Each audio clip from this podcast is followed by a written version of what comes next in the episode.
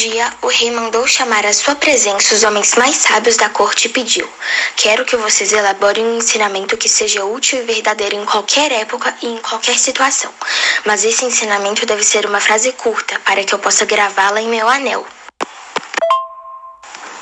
Após uma longa discussão que durou semanas, os sábios finalmente chegaram à mensagem perfeita. Eles gravaram a frase no anel e entregaram um precioso objeto ao rei. Porém, eles tinham uma condição.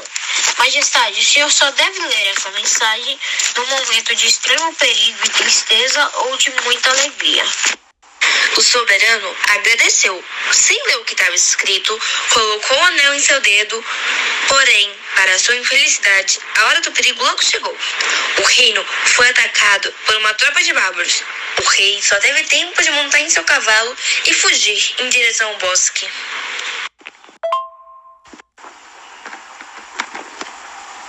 Só que a situação ficou ainda pior. No desespero da fuga, ele foi pelo caminho errado e acabou diante de um imenso precipício. Pronto, não havia mais saída. Ele não tinha como ir nem para frente nem para trás, pois estava cercado. Achando que tudo estava perdido, ele se lembrou da mensagem do anel.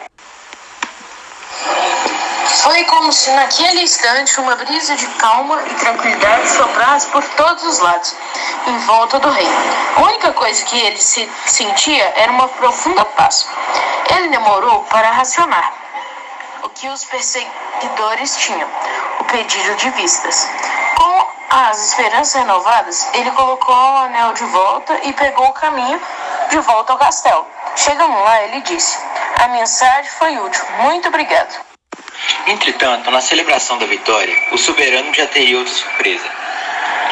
Ele já estava todo orgulhoso, achando que era rei dos reis, que tudo estava perfeito, quando de repente lembrou que deveria ler a frase do anel no momento de, de extrema felicidade. Então ele leu: Isso também vai passar. Nesse instante, todo orgulho e vaidade sumiram, restando apenas a paz que ele sentira antes.